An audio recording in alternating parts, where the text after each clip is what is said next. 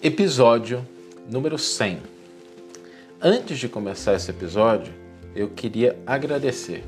Nós estamos chegando ao centésimo episódio do podcast O Evangelho por Emmanuel Reflexões Diárias. Esse podcast, ele tem sido para mim uma oportunidade muito grande de estudar, de aprender, mas de compartilhar também as mensagens do Evangelho interpretadas pelo Espírito Emmanuel.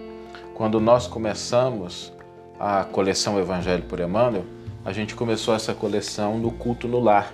Eu já contei essa história várias vezes em alguns vídeos, não vou repeti-la aqui, mas para mim foi muito importante esse processo em que o projeto começou, porque foi compartilhando no lar o estudo do Evangelho, a busca do entendimento da mensagem do Cristo, que a gente deu início a isso que mais tarde, na verdade, quatro anos mais tarde, deu origem ao primeiro volume e nove anos depois a publicação da coleção completa e em seguida ao começo do podcast do Evangelho por Emmanuel.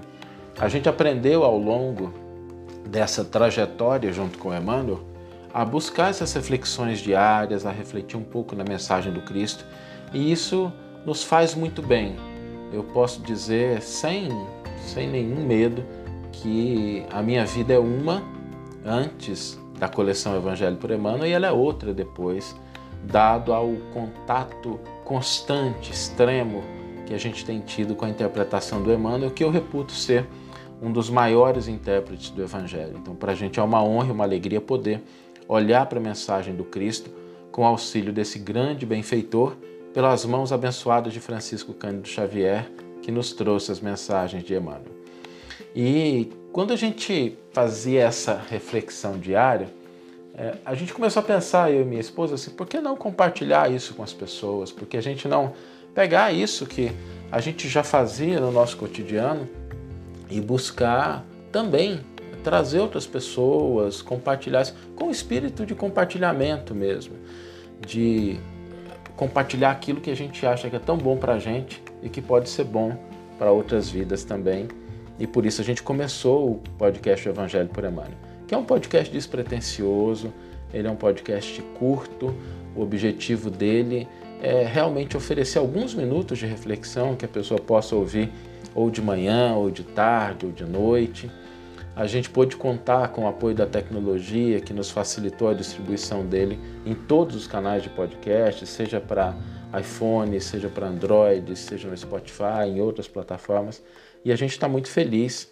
A nossa meta é chegar a 365 reflexões, para que a gente possa ter um ano com Emmanuel.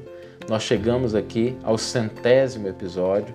Isso para a gente é um motivo de muita alegria. Cada vez que uma pessoa escuta o podcast, que nos dá um feedback, para a gente é um presente, porque a gente pode de fato encontrar um coração que se afiniza com a proposta do Evangelho, eu acredito ser, de fato, a proposta mais libertadora, mais consoladora que a gente pode ter.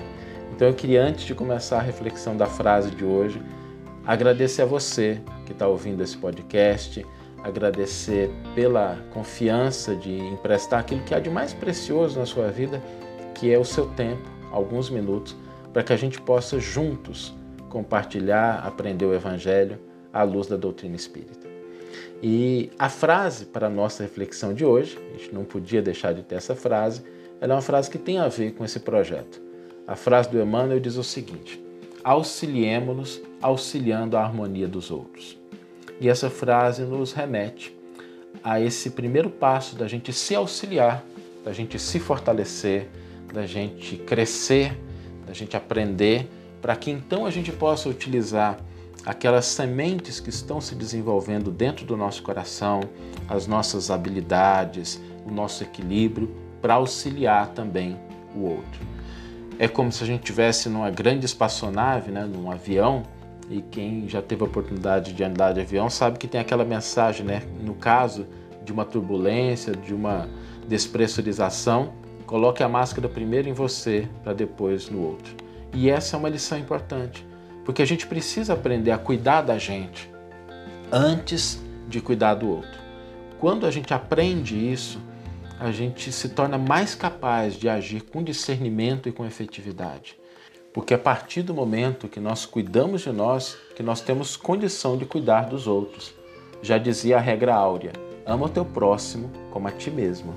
Então é o padrão de cuidado que a gente tem conosco, com o nosso crescimento espiritual, com a nossa disciplina, com o nosso fortalecimento, que se constituem nesses caminhos de bênçãos que a gente pode ofertar ao nosso semelhante.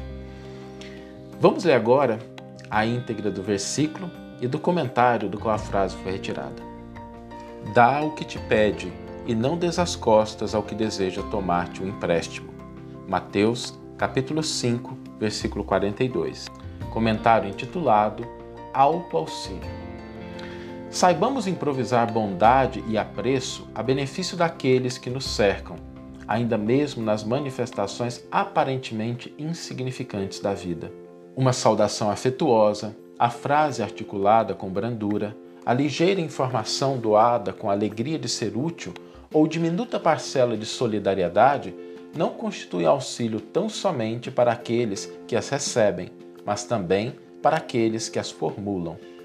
O impacto do agradecimento alheio se define por ondas confortativas e balsâmicas em nosso favor, tanto quanto o azedume ou o desconforto que tenhamos provocado em alguém retornarão para nós em forma de espinhos magnéticos, dilacerando-nos os tecidos da alma ou dilapidando-nos as forças. Ninguém precisa recorrer à hipocrisia para assegurar o culto da gentileza bastar-nos-á praticar respeito e consideração para com a liberdade do próximo, no veículo da paciência, a fim de resguardarmos saúde e tranquilidade contra duelos e feridas mentais inúteis. Auxiliemo-nos auxiliando a harmonia dos outros. Ninguém vive construtivamente sem contato com os semelhantes, mas isso não é tudo. Precisamos igualmente de tato para servir e aprender, melhorar e conviver. Que você tenha uma excelente manhã, uma excelente tarde, uma excelente noite e vai aqui novamente o nosso agradecimento por ter nos acompanhado nesses 100 episódios do podcast Reflexões Diárias do Evangelho por Emmanuel.